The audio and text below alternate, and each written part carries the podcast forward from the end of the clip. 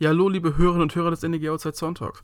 Ist es nicht schön, wenn man noch eine extra Preview aufnehmen kann in der Saison und nicht nur, weil es eine extra Woche in der, NFL, in der NFL gibt diese Saison, sondern auch, weil wir es in die Postseason geschafft haben. Deswegen haben sich Lukas und ich heute zusammengefunden, um mal eine etwas genauere und analytischere Preview zu geben und vor allen Dingen auch ein bisschen mehr auf unsere Gegner, die Dallas Cowboys, einzugehen. Habt viel Spaß beim Hören und Go Niners! Herzlich willkommen zu einer neuen Episode des Niner Empire Germany Outside Zone Talks, deinem deutschsprachigen 49ers Podcast. Viel Spaß beim Hören und Go Niners!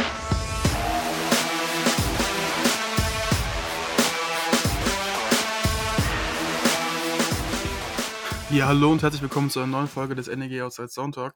Ähm, aber bevor wir mit der Folge starten, nehme ich erstmal einen Schluck. Und danke Ronny nochmal an der Stelle. Ähm, das ist jetzt ein kleiner Insider hier. Wenn ihr wissen wollt, warum, folgt unserer Instagram-Seite @49empireger, da findet ihr es heraus. Aber bevor wir jetzt wirklich in das Spiel reinstarten, hat David erst nochmal ein paar historische Keyfacts zu dem Spiel und vor allen Dingen zu dem Matchup gegen die Cowboys rausgesucht und euch präsentiert. Hört kurz rein und danach geht's schon los mit der Folge. San Francisco 49ers gegen Dallas Cowboys. Ein echter NFC-Klassiker. Wir wollen euch die Historie in aller Kürze etwas näher bringen, denn von den 70er bis in die 90er Jahre gab es einige Postseason-Games zwischen diesen beiden Teams. Doch ganz von vorn. Das erste Matchup fand 1960 statt. Die 49ers gewannen damals mit 26 zu 14 im alten Cotton Bowl in Dallas. In den 70ern fanden 1970 und 71 gleich zwei NFC Championship Games zwischen den 49ers und den Cowboys statt. Beide gewannen damals die Cowboys und 1971 holten sie auch damit ihren ersten Super Bowl ein Spiel später. 1972 trafen die beiden sowohl in der Regular Season als auch in den Divisional Playoffs aufeinander. Während der Saison gewannen die 49ers, in den Playoffs leider wieder die Cowboys. Sie holten dabei sogar einen 13 zu 28 Rückstand noch auf. Es war damals ebenfalls das erste Aufeinandertreffen im alten Candlestick Park und davor spielten die 49ers im Kisa Stadium. Danach trafen die beiden erst 1981 wieder in den Playoffs aufeinander. Wieder NFC Championship Game, doch dieses Mal mit dem ersten Postseason-Win der 49ers gegen die Cowboys. Bei diesem Spiel fing ein gewisser Dwight Clark 51 Sekunden vor Ende des Spiels einen Pass von Joe Montana. The Catch und das ganze Matchup sind bis heute eines der bekanntesten Spiele der NFL. Die 49ers rundeten diese Saison bekanntlich mit ihrem ersten Super Bowl-Sieg überhaupt gegen die Bengals ab. Doch die größte Rivalität herrschte sicherlich in den 90er Jahren. 1992, 93 und 94 standen sich die 49ers und Cowboys drei Jahre in Folge im NFC Championship Game gegenüber. 92 und 93 gewannen die Cowboys und 94 die 49ers. Alle drei Super Bowls gingen in diesen Jahren an die beiden und blieben in der NFC. Nun schreiben wir das Jahr 2022 und spielen seitdem das erste Mal wieder in der Postseason gegen die Dallas Cowboys. Die letzten drei Aufeinandertreffen während der Saison gewannen 2016, 17 und 2020 die Cowboys. Insgesamt stehen bei den Cowboys 19 Siege, bei den 49ers 17 Siege und ein Tie.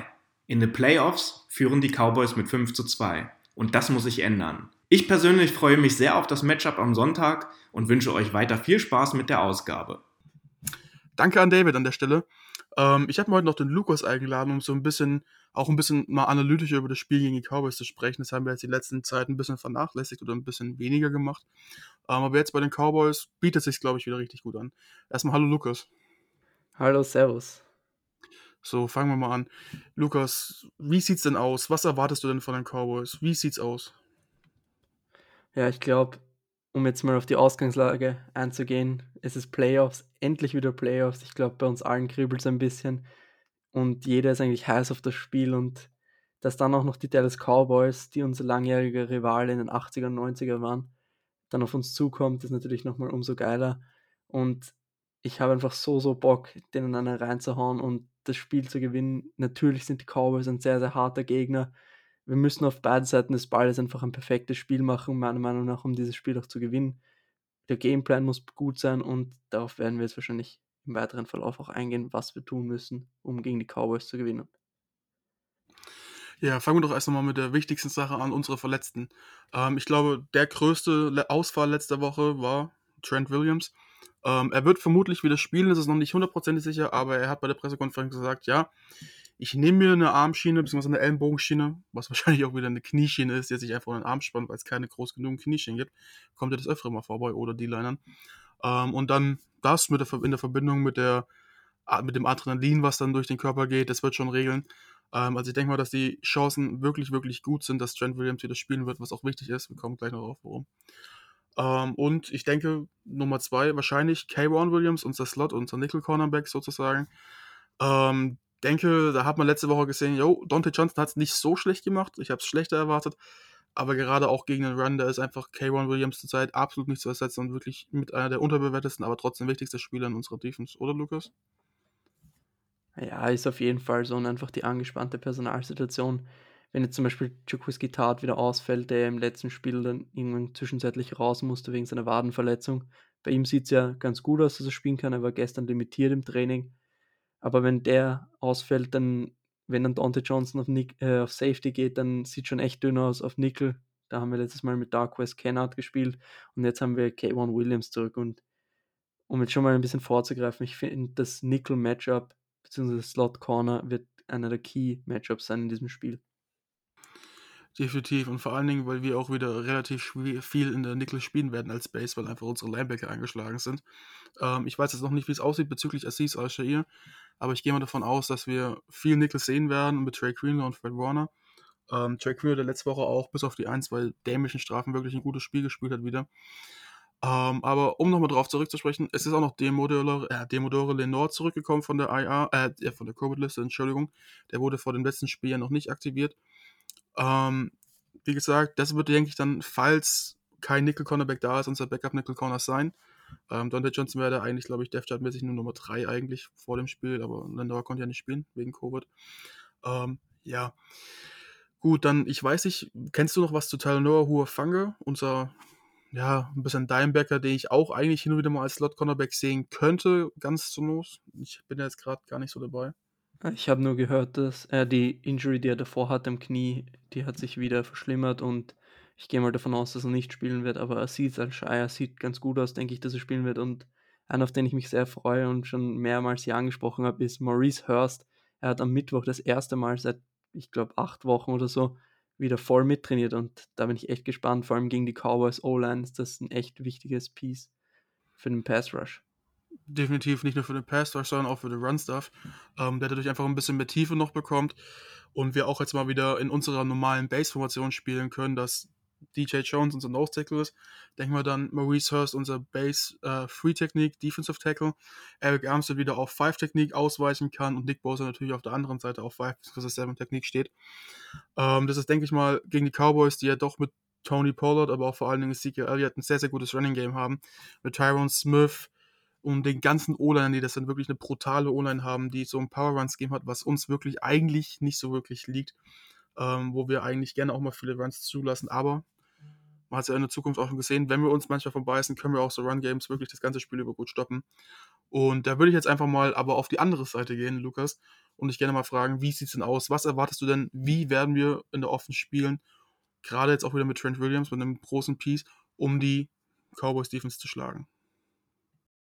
Ja, ich würde da mal ganz grob mal ausholen, denn Kyle Shanahan trifft auf seinen alten Head Coach. Dan Quinn ist der Defensive Coordinator von Dallas Cowboys. Er war vorher der Head Coach der Falcons, wo Kyle Shanahan Offensive Coordinator war. Das heißt, die beiden kennen sich. Das wird ein echtes Schachspiel zwischen den beiden und da bin ich echt gespannt, was für Antworten Kyle gegen Queen hat. Aber um auf die Defense zu sprechen, ich glaube, Micah Parsons ist jedem ein Begriff, Trayvon Diggs. Das sind enorm gute Spieler und da rundherum haben sie dann noch den Marcus Lawrence, Randy Gregory und und und und Leighton Vander Esch, also richtig gute Spieler, aber was den Cowboys nicht liegen wird, ist unser Run Game. Also da bin ich mir sehr, sehr sicher. Micah Parsons ist sehr, sehr leicht für einen Edge Rusher und wenn er on die Edge spielt, da wird er dann einfach von Kittle weggeblockt. Dafür ist er nicht physisch nicht stark genug.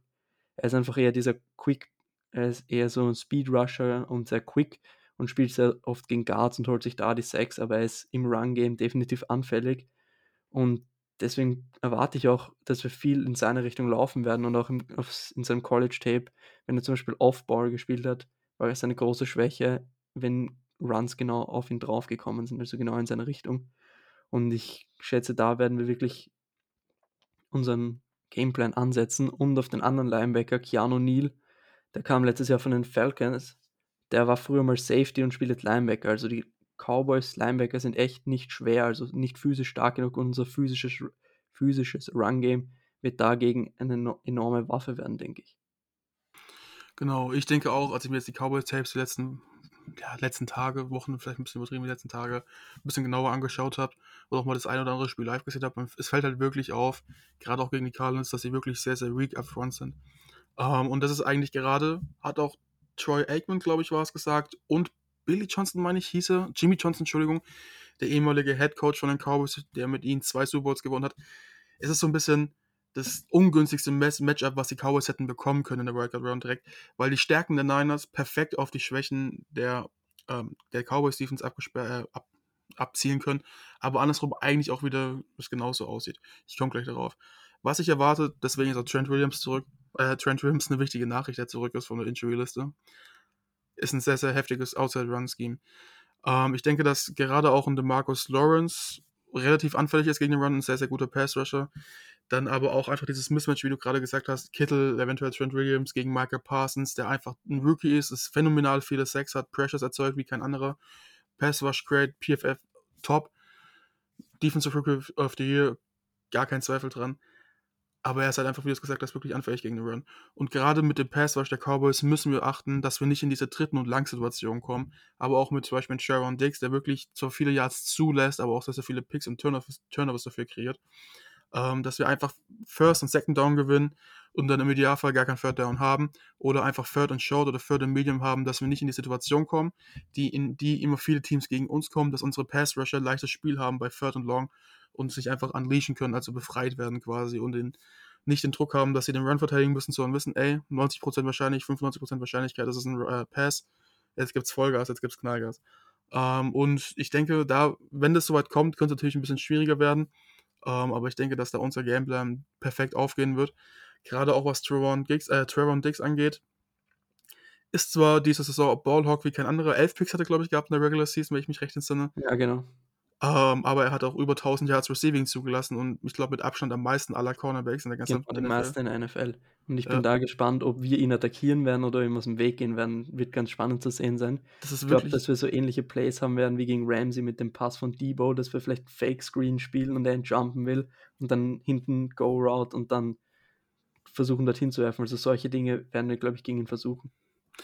Glaube ich auch, aber was ich mir auch wirklich vorstellen könnte, ist einfach, dass wir versuchen, auch einfach unser Passkonzept umzustellen, dass wir wissen, okay, hey, viele Crack Passes, Jaron Dix muss, wenn er wirklich was reißen will, beißen.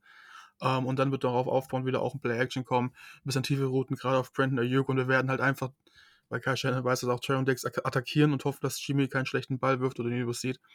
Ähm, und wir haben es letzte Woche gegen Ramsey gemacht. Manchmal ist es einfach eine gute Taktik, einfach den besten Cornerback zu attackieren ähm, und ihn dabei zuzusehen, wie er schutzlos ausgeliefert ist. Ähm, natürlich, da sind wir wieder bei dem Thema, du darfst nicht in diese dritten und langen Situationen kommen. Ähm, oder generell in Passing Downs, wo halt das einfach äh, predictable, also vorausschaubar wird, was kommen wird. Ähm, aber was ich obendrein noch wirklich erwarten kann gegen die Cowboys, ist auch wieder, dass Kyle Shannon wie gegen die Rams, da habe ich es davor auch gesagt, seine ganze Trickkiste auspacken wird. Du wirst alles sehen, was er nur irgendwo im Petto hat. Klar, vielleicht so ein paar Special Plays kommen natürlich auch noch dazu, die in der Regular Season nicht gezeigt worden sind. Aber ein paar wird er sich vielleicht auch trotzdem noch im Petto halten, die dann noch für die weiteren Spiele kommen, außer es sieht danach aus, als bräuchten wir wirklich alles, was da ist.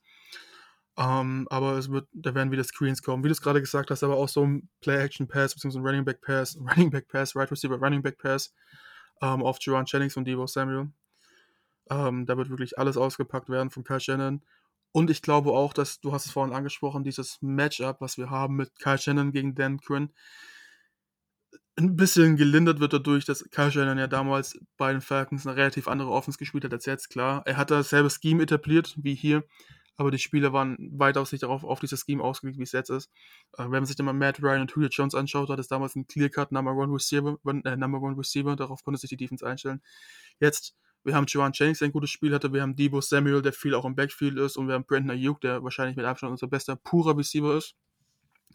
Ähm, und natürlich Kittel. Aber du hast nicht diesen einen Typ, auf den du dich wirklich fokussieren kannst und auf den du deinen besten Cornerback, deinen besten Lockdown-Cornerback in dem Fall, was nicht unbedingt Trey und Dick sein muss, ähm, stellen kannst, der den Receiver rausnimmt. Und wir haben dadurch einfach ein richtig gutes Passing-Game, äh, ja, richtig gutes Running-Game, Entschuldigung, äh, mit dem wir halt Dan Quinn auch auseinandernehmen werden. Es ist ein bisschen anders als bei den Falcons damals noch, weil einfach, muss man sich dazu sagen, Kyle Shannon hier sein ganzes Team hat zusammenstellen können, wie er sich wollte als Head Coach. Das kann man als Offense Coordinator nicht so wirklich. Ja, was man noch sagen muss, wie wir das letzte Mal gegen Atlanta gespielt haben, die, die, die Defense, die Dan Quinn spielen hat lassen bei den Falcons, war ja immer so eine, er war ja auch Defensive Coordinator in der Legion of Boom. Es war immer eine Cover 3 Seattle Defense. Und jetzt ist es eigentlich ganz was anderes. Sie spielen sehr, sehr viel Man-Coverage, blitzen bei Third Down ziemlich viel und Dan Quinn war immer kritisiert, beziehungsweise er wurde immer kritisiert, dass er so konservativ ist und nie blitzt von den Falcons-Fans. Jetzt ist er vor allem in den Third-Down-Situationen ziemlich kreativ, versucht Mismatches zu kreieren, indem man Parsons auf, Line, äh, auf Guards bekommt. Da habe ich auch etwas Sorge, wenn Parsons One-on-One -on -one gegen Brunskill spielt, wenn ich ehrlich bin. Aber die Defense und das Offense-Scheme ist einfach so verschieden zu den Zeiten, wo sie zusammengearbeitet haben. Natürlich kennst du die Tendenzen von dem anderen, aber Kyle kennt Dan Quinns Tendenzen auch. Und Kyle weiß, dass Dan Quinn seine kennt und kann darauf auch reagieren. Also das ist ein Schachspiel und ich finde, das wird einfach mega zum Anschauen sein und ich glaube nicht, dass einer einen richtig großen Vorteil dem anderen gegenüber hat. Was definitiv auch wichtig ist, dadurch, dass Trent Williams wieder zurückkommt und wir keinen Colton McKivitz auf Left Tackle sehen werden, aller Voraussicht nach, ist ja noch nicht sicher, ähm, wird auch wieder Kittel mehr eingebunden werden ins Spiel. Äh, Im Running Game ist es, glaube ich, so, dass so klar, dass Kittel alles an Blocks bekommen wird, was nur irgendwie geht, natürlich mit ein bisschen einem Snap-Count.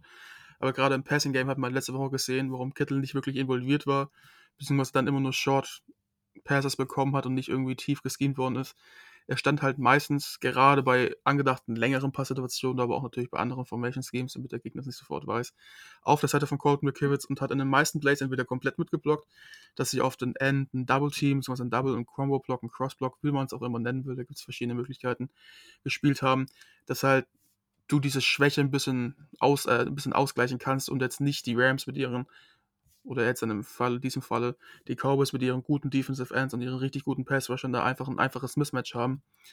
Ähm, und das fällt jetzt wieder so ein bisschen weg, weil du dann einen Trent Williams, den besten Left Tackle der NFL und der beste Left Tackle, der jemals vom PFF gegradet worden ist, ist jetzt eine finale Creator-Saison mit 98,8 oder 98,2, eins von beiden. Ähm, davon aber logisch, witzigerweise nur eine 86, nur eine 86er Pass-Blocking-Grade und eine 99, irgendwasige Run-Block-Grade. Also unglaubliche Saison, der bestgegradete Spieler auf jeder Position jemals, aber auch der bestgegradete Spieler logischerweise auf der Tackle-Position. Ähm, das wird wichtig und ich glaube, Kyle Shannon wird sich denken, okay, oder auch Dan Quinn wird vielleicht ein bisschen Kittel aus dem Fokus verlieren, was ich, ja, es ist schwierig so zu sagen, aber ich glaube, dass Kittel ein relativ gutes Spiel haben wird. Ähm, gerade auch, du hast zwar eigentlich einen Keanu Neal, der ein guter Coverage-Linebacker ist, weil er auch davor Safety war, aber ich glaube einfach nicht, dass er mit Kittel mithalten kann. Und du wirst halt sehen, okay, Leighton Vander Esch nach seiner Rookie-Saison auch nicht die Erwartung getroffen, die man eigentlich an ihn hatte. Ähm, ja, ist ein bisschen eine schwierige Sache. Ich glaube aber trotzdem, dass da einfach dieses, dieses Mismatch von Kittel gegen jeden Linebacker oder gegen jeden Defensive Back der Cowboys da ist. Ähm, und wieder auch wieder sehr, sehr viel Double Coverage sehen werden, was dann im Gegenzug entweder Debo Samuel oder Brenda Hugh oder Joan Jennings hilft oder Kittel geht halt auf. Ähm, ich, ich glaube glaub, sogar, dass Kittle ein großes Spiel haben wird, weil sie sich sehr viel auf Debo konzentrieren werden. Ähm, zum Beispiel ihr Nickel ist ziemlich groß, den stellen sie sehr gerne auf Titans ab und dem vertrauen sie auch ziemlich stark, also es ist J. Ron Kears. Und, wenn der, und sie rushen sehr, sehr oft mit 5, das heißt, du spielst Cover 1 mit einem Safety over the top und damit wirst du eigentlich, hast du eigentlich, doppelst du eigentlich niemanden und ich glaube, in Man-Coverage-Situationen ist Kill the Go-To-Guy, vielleicht Ayuk, also ich schätze mal, dass die beiden ein großes Spiel haben werden und dass der Fokus ziemlich auf Debo liegen wird. Das ist eine interessante Sache. Ich kann mir halt auch wirklich gut vorstellen, dass es in die andere Richtung fällt und wir wirklich viel gerade gegen Bank Coverage auch Screen spielen werden. Ähm, es ist eigentlich natürlich nicht dieses probate Mittel, gegen Bank Coverage Screen zu spielen. Ähm, aber dadurch, dass die Cowboys zum Beispiel jetzt mit Rowan Dix keinen ähm, Lockdown-Corner haben, der wirklich auch in Press Coverage geht, on Run, sondern die immer ein bisschen off spielen mit ihm, ähm, denke ich mal, dass der Cash dann auch sich die Option offen halten wird. Äh, wir haben es ja letzte Woche gegen die Rams gesehen und wenn Debo den Ball in der Hand hat, dann ist es immer ein gutes Play gefühlt. Ähm, und deswegen, der Gameplay von Cash wird natürlich sein, wie immer, bekomm deinen besten Spielern den Ball in die Hand, gib ihm den Ball in die Hand, Aber ich denke mal, dass wir gerade im ersten Viertel, im ersten, in der ersten Halbzeit wirklich nur versuchen werden, die Cowboys runterzurennen und wirklich lange Drives zu haben, um die gegnerische, also die Cowboys Offense vom Feld zu halten. Ähm, und dementsprechend dann halt auch wirklich viel rennen werden. Das, und dann darauf aufbauen, natürlich wie letzte Woche auch das Passing Game wiederkommt mit Play Action. Ähm, auch wenn ich gerade gesagt habe, dass Shannon definitiv kreativ werden wird. Ich glaube, dass er so lang wie möglich oder wenn es auch irgendwie geht, bei seinen Basics bleiben will, gerade halt auch, auch den nächsten Gegnern, falls was kommt, nicht zu viel verrätst. Ähm, es ist immer so eine, ja, so eine Sache, wie handelt man das jetzt? Zeigt man zu viel oder geht man wieder auf ein bisschen Nummer sicherer? Schwierige Situation, aber ich glaube, dass wir da gerade mit Kai Shannon wahrscheinlich einen der besten Coaches der NFL haben diesbezüglich, gerade was Play Design, aber auch Play Calling angeht. Ähm, ja, denke mal, dass es wirklich ein spannendes Matchup werden kann. Ja, sehe ich ähnlich, definitiv. Also wird richtig geil zum Anschauen und ich denke, wir brauchen uns da nicht verstecken, aber die Cowboys uns gegenüber auch nicht. Also ich kann mir da sowohl High Scoring als auch Low Scoring ziemlich gut vorstellen. Ist ja auch witzig, die Cowboys sind ja eigentlich, würdest du denken, okay, die sind jetzt Second Seed, äh, Third Seed, Entschuldigung, die sind natürlich dann mit Heimrecht und du spielst halt gegen den Sixth Seed ähm, gut in der Favoritenrolle, aber die, die Buchmacher haben die Cowboys nur mit drei Punkten ähm, Vorsprung gesehen. Was vor allen Dingen auch darauf zurückgeführt ist, dass das Home-Team normalerweise immer zweieinhalb Punkte Vorsprung bekommt. Das heißt, selbst die Buchmacher, die ja wirklich genau sind, sehen ein richtig enges Spiel, was so eine leichte Tendenz zu den Cowboys hat.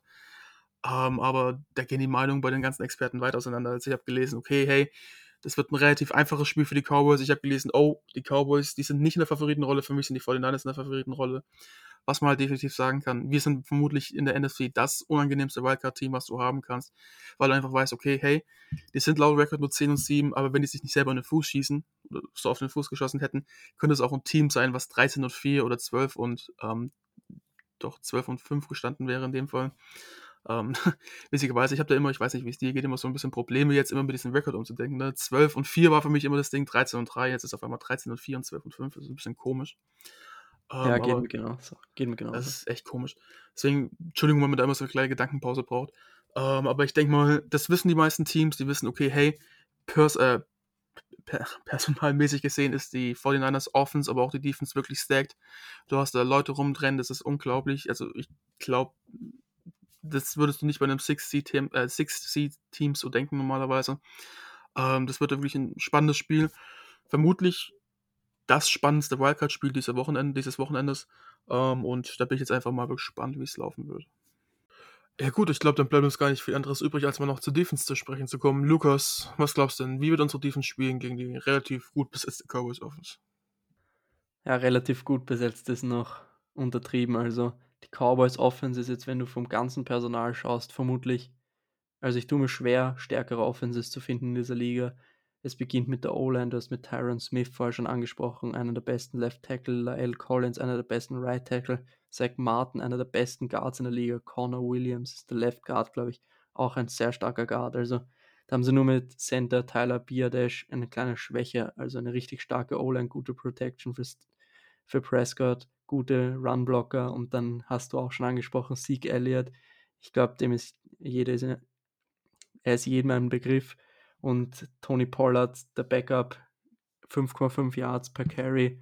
Also richtig, richtig stark. Und zu den Receivern brauche ich, glaube ich, nicht viel sagen. CD Lamb, Amari Cooper, Michael Gallup hat sich jetzt leider das Kreuzband gerissen, leider, weil ich wünsche ihm das auf jeden Fall nicht.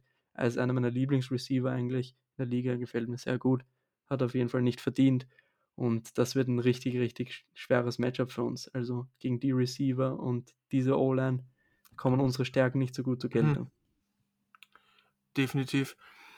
Ähm, ich glaube auch, dass vor Dingen gerade das größte Problem wirklich ist, dass die Dallas Cowboys Offense wirklich so gut auf jeder Position besetzt ist. Du weißt einfach, okay, sie sind ein bisschen, so ein bisschen nicht vom Scheme her, aber so ein bisschen von der Überzeugung her wie wir. Ähm, wir tun alles dafür, wir schlagen dich auf jeden möglichen Weg, hey. Und ich glaube, die sind jetzt auch wirklich confident und wissen, okay, die Niners, die haben nicht wirklich gerade die besten DBs. Äh, also, das ist vielleicht schon ein bisschen übertrieben. Ähm, das ist halt wirklich eine schwierige Sache. Ich tue mich da auch ein bisschen schwer, für in die Dallas, äh, Kauf, äh, die Dallas Cowboys Offense mich reinzuversetzen. Weil ich mir halt überlegen würde, okay, ich glaube, ich würde eigentlich von der Vorgehensweise relativ ähnlich versuchen vorzugehen, wie wir gegen die Dallas Cowboys Defense jetzt zum Beispiel. Also First Down gewinnen, Second Down gewinnen und dann bei Third and Short oder eventuell schon gar nicht in die Situation kommen. Aber wenn halt doch, dann eben ein relativ offenes Playbook zu haben. Ähm, weil ich auch glaube, dass die Cowboys gerade nach dem Spiel gegen die Rams unsere D-Line wirklich respektieren werden, auch wenn sie eine gute O-Line haben. Und deswegen wird es ein bisschen schwieriger. Wenn ich jetzt voraussagen müsste, was ich erwarte von der, unserer Defense gegen die Cowboys Offense, ähm, dann ist es eigentlich wirklich, wie gesagt, schwierig, weil die Cowboys können nicht über jeden Weg schlagen. Die können nicht durch die Luft schlagen mit, Desk, äh, mit Dak Prescott und den ganzen Receivern, aber auch durch ihr Running Game mit Zeke Elliott und den ganzen O-Line, das hast du ja gerade schon gesagt. Ähm, deswegen denke ich, dass wir gerade auch für dieses Spiel Mo, äh, Maurice Hurst aktiviert haben, ist sehr, sehr wichtig. Und wir werden viel Base Formation spielen, dann auch viel in den Nickel gehen und hoffen, dass wir on top kommen. Was halt meiner Meinung nach umso wichtiger ist, ist lange Drives an der Offense zu haben, damit wir halt wirklich die, Def äh, die Offense der Cowboys vom Platz halten. Und wir sollten, zumindest jetzt meiner Expertise nach, versuchen, nicht in einen Shootout zu kommen mit den Cowboys, weil ich weiß nicht, ob das der beste Weg ist, um gegen sie zu gewinnen. Also, das stimmt, da stimme ich dir voll und ganz zu. Ein Shootout gegen die Cowboys, da können, glaube ich, nicht viele Offenses mitgehen. Also, vor allem die Defense von den Cowboys ist auch richtig stark. Wir haben es vorher angesprochen. Also, ein Shootout auf jeden Fall nicht. Und du hast es richtig gesagt, die Cowboys Offense muss an der Sideline bleiben und dann dürfen sie einfach nicht in diesen Rhythmus kommen. Wenn wir zum Beispiel früh in Führung gehen, dann kommen sie mit einem langen Drive, dann kommen sie raus, three and out, dann machen wir wieder einen langen Drive, dann kommen die nie und nicht und nicht in den Rhythmus und genau das müssen wir erreichen und das muss einfach der Gameplan sein und deswegen auch Ball laufen und das wird dann extremst wichtig werden ein Key-Matchup in, der Def äh, in der Defense. Ich habe es vorher schon ganz am Anfang der Folge angesprochen. CD Lamb gegen unsere, also er spielt sehr, sehr viel im Slot auch, aber auch outside, aber sehr viel im Slot und ist sehr, sehr gut after the catch. Er gegen K1 Williams wird, glaube ich, einer der Key-Matchups, finde ich. Wenn wir ihn wirklich aus dem Spiel nehmen können, dann haben wir schon, schon sehr, sehr viel erreicht. Ich glaube,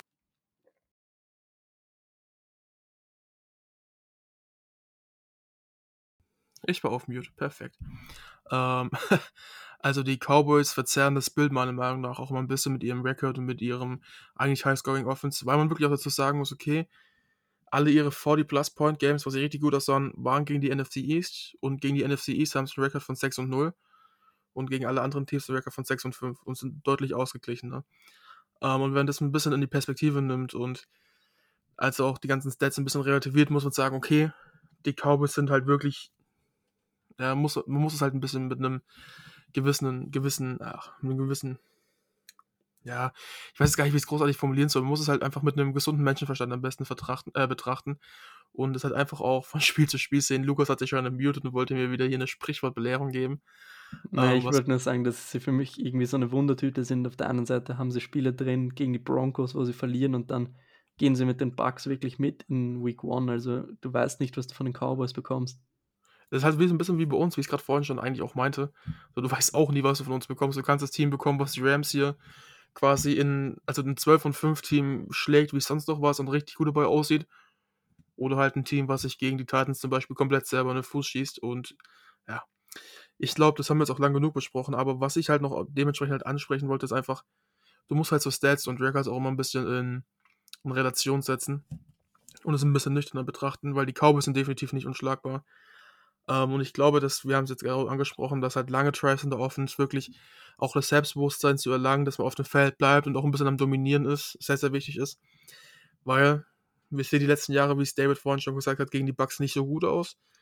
Ähm, gut, ob man jetzt wirklich Matchups mit Nick Mullins und so oder CJ Beffert als Starting QB wirklich als Vergleich herziehen kann, ist die andere Frage. Ähm, aber nichtsdestotrotz würde ich halt sagen, du kannst nicht mit Sicherheit sagen, dass du nochmal einen 17 zu 0 Rückstand aufholen wirst oder auch einen 14 zu 0 Rückstand. Ähm, das heißt, du musst immer am Ball bleiben, versuchen, den Ball nicht vor allen Dingen Trevor Dix zu geben oder auch irgendwelchen anderen Defense-Spielern ähm, und versuchen dir auch den einen oder anderen Pick oder halt generell Turnover zu holen, ob das ein Fumble ist oder ein Pick, sei mal dahingestellt. Und ich glaube, dann bist du eigentlich in keiner schlechten Situation. Wenn ich mir jetzt irgendwie einen Spieler raussuche, den ich highlighten müsste, wäre das auch Kayron Williams in der Defense. Gerade ist richtig gesagt, weil ich glaube, gerade wenn wir den Nichols sind, ähm, wird es extrem wichtig, dass er abliefert, weil die Cowboys sind auch, wenn wir in Nichols-Situationen kommen, ein Team, was gerne bei zweiten lang zum Beispiel rennt. Ähm, und das halt auch, wie du es vorhin angesprochen hast, gerade mit Tony Pollard als Running Back Nummer 2 mit 5,5 Yards per Carry. Ähm, also auch wirklich sehr, sehr gut. Und äh, die haben auch generell, wie wir es früher ein bisschen hatten oder wie es viele Teams mittlerweile auch haben, äh, mit Sieg und Tony Ports und Thunder und Lightning. Also ein etwas Powerback, der ein bisschen, ein bisschen träger ist, nicht um die Träger, aber ein bisschen nicht so quick und explosive ist. Die Abrissbirne. Ähm, ja, ja, Abrissbirne will ich jetzt auch nicht bezeichnen, das ist dann eher so ein Derrick Henry, das ist jetzt kein Sieg. Aber so ein bisschen mehr so Richtung Powerback geht und dann hast du den einen, den schnelleren dahinter, ähm, der dann halt einfach mit Speed durchs Gap geht. Wir hatten es zum Beispiel mit Jeff Wilson, Raheem Mostert eine Zeit lang. Oder auch jetzt mit Jeff Wilson und ein bisschen Elijah Mitchell, der jetzt nicht ganz so ein Lightning ist, wie es Mostert ist. Ich glaube, das kann man auch gar nicht wirklich sein. Ähm, aber das ist halt eine gefährliche Kombination, weil du einfach immer dran denken musst, okay, wir haben jetzt den und den Running Back auf dem Feld, also müssen wir doch das und das spielen. Ähm, und das fängt komplett in der Defense überall an. Die D-Line muss ein bisschen, ein bisschen passiver vielleicht spielen und nicht genau ins Gap schießen bei einem Run. Die Linebacker müssen drauf aufpassen und du kannst einen Tony Port nicht tackeln wie einen Sieg. Ähm, das heißt, du kannst einen Sieg, wenn er durchs A-Gap schießt, durchs B-Gap äh, geht, generell, dann kannst du das schon mal reinhalten. Bei dem Pollard musst du halt eher aufpassen, weil er elusive ist und dich auch wirklich in offenen Feld oder auch in einem B-Gap mal schnell aussteigen lassen kann. Ähm, und das ist halt eine wichtige Sache. Und es fängt halt deswegen, das ist halt dieser, genau auch dieser Vorteil an Thunder und Lightning. Ähm, du hast halt irgendwann auch Spiele drin und du weißt gerade nicht im Moment, okay, ist es jetzt der und der Running Back oder der und der. Ähm, und vielleicht so ein bisschen einen Überblick. Ähm, aber generell, es geht so ein bisschen zu spezifisch vielleicht rein, aber du musst halt einfach schauen, dass er dich nicht überrennen lässt von den Cowboys. Du musst es solide spielen, du musst mit dem gesetteten Mind ankommen, die Confidence, also Selbstvertrauen aus dem äh, letzten Spiel auch mitnehmen, du weißt, was du kannst, dich nicht irgendwie runterreden lassen und einfach selbstvertraut reingehen, keine Fehler machen und jeder muss einen verdammten Job erledigen. Das ist es. Wenn, ich habe es zu Cameron Williams gesagt, aber vielleicht, ja, ist es ein bisschen schwierig, will ich auch noch einen Maurice Jones, äh, Maurice Jones rausheben, als Defense Tackle, der, glaube ich, ein großes Spiel haben muss. Ähm, Eric Arms, also generell halt die ganze D-Line, die den Run stoppen muss. Und von wem ich mir jetzt wirklich mal ein großes Spiel wünsche, gerade auch weil du angesagt hast, dass ein Slot ein guter Receiver stehen wird, ist ein Fred Warner. Ähm, ich glaube einfach, dass ich habe irgendwie so ein bisschen das Gefühl, dass er ein richtig gutes Spiel haben wird.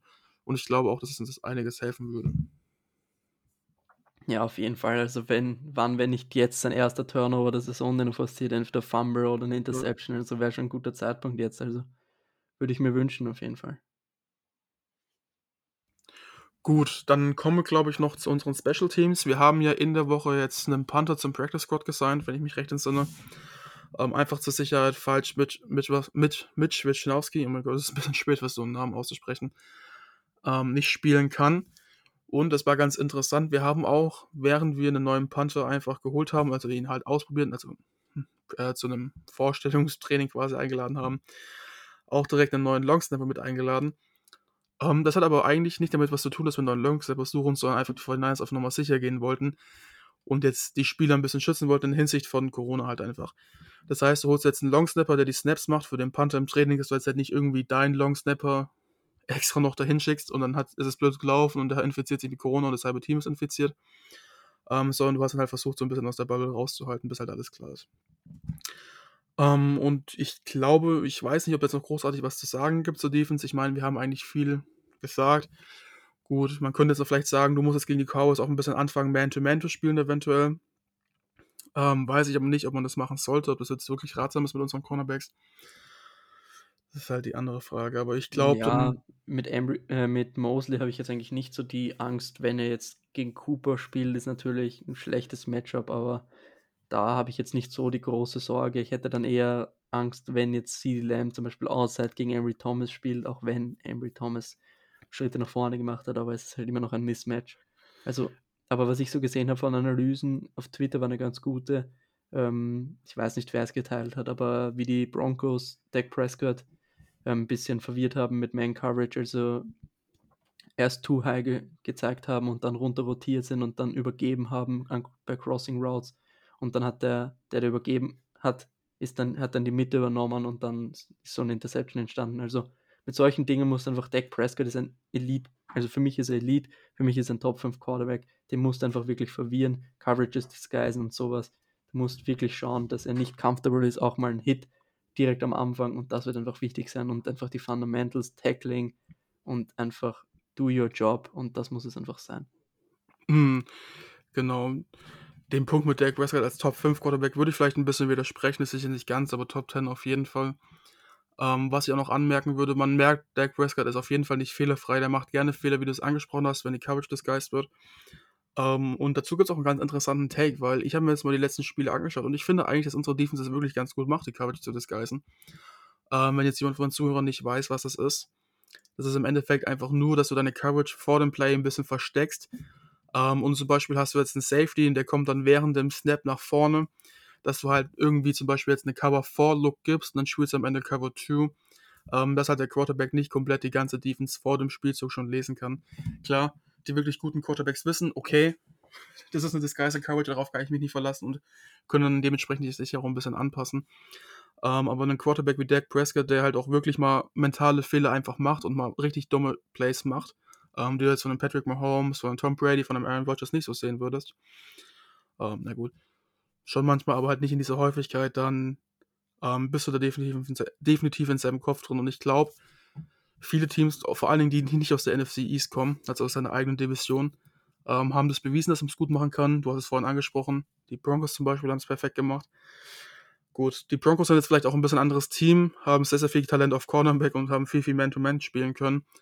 Ähm, gerade auch mit Vic Fangio, der halt wirklich früher auch unser DC war und halt als Head Coach leider versagt hat, aber halt wirklich einer der besten DCs oder generell Defensive Coaches in der ganzen NFL ist ähm, ist es vielleicht auch mal eine andere Sache und wir haben jetzt halt einen Rookie Defense Coordinator, der zwar ganz gute Schritte macht nach vorne und auch eine gute Defense hat, aber ist halt trotzdem nur ein Rookie Defensive Coordinator. Ähm, da bin ich ein bisschen gespannt. Deswegen glaube ich einfach, dass Kyle Shanahan wirklich lange auf dem Feld bleiben muss. Wir müssen uns das Game durchziehen. Wir müssen den, wie im ersten Rams-Spiel, unser Spieltempo aufzwingen. Ähm, und du hast es gerade perfekt gesagt, direkt vom ersten Play voll drauf. Die müssen wissen, wie ist denn der Boss in deren Haus. Ähm, und ja, dann wäre es das eigentlich, glaube ich, soweit gewesen. Zu Special Teams vielleicht noch. Robbie Gold muss halt seine Field Goals treffen, seine PATs. Und wir müssen jetzt endlich mal auch anfangen. Lars aus unserem Podcast-Team hat es letztens schön rausgestellt, ähm, wirklich Touchbacks zu kicken, weil wir halt einfach es nicht hinbekommen. Hat Goldie auch gemacht gegen die Rams. Kaum genau, war er ja. drinnen. Also diese Theorie mit Mitch kickt absichtlich nicht rein in die Endzone, die bewahr bewahrheitet sich langsam nicht. Ja, das ist mir auch aufgefallen. Aber ich habe es mir halt einfach nicht vorstellen können, und das muss ich ganz ehrlich sagen. Weil Mitch Wisnowski hat ein wirklich gutes Bein. Zumindest von der potenziellen Stärke her. Und wenn es ein Ruby Gold mit 38, 39 schafft, oder sogar 40, ich weiß es gar nicht, so ein PAT nach, äh, ein PAT, sage ich schon, einen Kickoff nach ganz da hinten zu prügeln, dann würde es auch eigentlich Mitch Wisnowski auch schaffen. Aber gut, vielleicht lag es einfach daran, dass Gold es besser kann. Ich weiß es nicht. Ähm, aber das muss definitiv dieses Spiel wieder gemacht werden, dass die Touchbacks, dass wir Touchbacks schießen. Weil man könnte den Punkt bringen, okay, es bringt uns zwar was, ähm, es bringt uns zwar was Feld, äh, Field Position Rise, also dass wir eine bessere Ausgangssituation dadurch haben. Ähm, aber wenn sich unsere Kicks mal genau anschaut, dann kommt man zum Ergebnis, dass es eigentlich eher der Gegenteil, der Gegenteil des Falles. Ähm, und das halt einfach dazu führt, dass unsere Gegner oft auch mal an das 27, an 28 den Ball bekommen. Dann hast du halt auch noch ein Verletzungsrisiko, sowohl bei dir als auch bei dem gegnerischen Team dabei ähm, wenn der Kickoff Return wird, das du dann bei einem Fair Catch oder bei einem Touchback generell nicht hast. Und ja, deswegen großer Freund davon. Wir kicken es einfach in die Endzone, nehmen die 25 als Safe mit, als Startpunkt. Und dann sollte das eigentlich auch ein ganz guter Ausgangspunkt sein. Ähm, es ist gerade reingekommen, Trent Williams ist heute zum Practice returned, also sehr gute Nachrichten jetzt während der Aufnahme. Freut mich natürlich. Und zum Special Teams wollte ich noch sagen, Tony Pollard hat diese Saison schon einen Kickoff Return Touchdown. Also, und der hat richtig Speed. Also, wenn der mal im offenen Feld ist, kriegst du den nicht mehr. Also, da wirklich, bitte kick doch einfach den Ball raus. Definitiv, vielleicht jetzt eher nicht raus, sondern nach hinten draußen, nicht in Seiten aus, das wäre ganz angenehm. Ja, das um, war ähm. ja mein, das war so gemeint. genau, ja. Ich wollte dich nur ein bisschen foppen. Um, ähm, aber ich glaube, dann wäre es eigentlich sonst ganz gerne gewesen. Wie gesagt, wenn ihr irgendwelche Kritiken, Anwendungen oder auch gerne Meinungen zu unserem Podcast habt, vielleicht auch mal Meinungen, die ihr mit einbinden wollt in Form einer Sprachnachricht, dann schickt uns gerne diese Sprachnachricht oder generelle Nachricht an unsere, äh, unsere Instagram-Page at 49ersEmpireGER. Ist auch auf sämtlichen Kanälen verlinkt, wo ihr den äh, Podcast findet. Und dann bleibt mir eigentlich nicht viel anderes übrig, außer mich von meinem Gast Lukas zu verabschieden. Danke, dass du wieder dabei warst, Lukas. Sehr, sehr gerne. Irgendwas wollte ich noch sagen, aber es fällt mir gerade nicht an. Das tut ja. mir leid. Halb so wild. Ich glaube, wir vergessen hier eh mehr als alles andere. ähm, soll auch mal erlaubt sein in unserem Home, Alter. Und dann bleibt mir auch, wie gesagt, nicht viel anderes übrig, außer euch noch einen schönen Morgen, Mittag oder Abend zu wünschen, je nachdem, wann ihr die Folge hört. Und ich hoffe, dass wir uns nicht nur zur Cowboys Review sehen, sondern auch zur Preview dann wieder Gegen zum. Divisional Round Game. Gegen die Packers, ja. Vielleicht gewinnen ja die Eagles und wir dürfen, müssen nicht gegen die Packers ran, das wäre ja auch was Schönes. Wären die Bucks auch gleich draußen.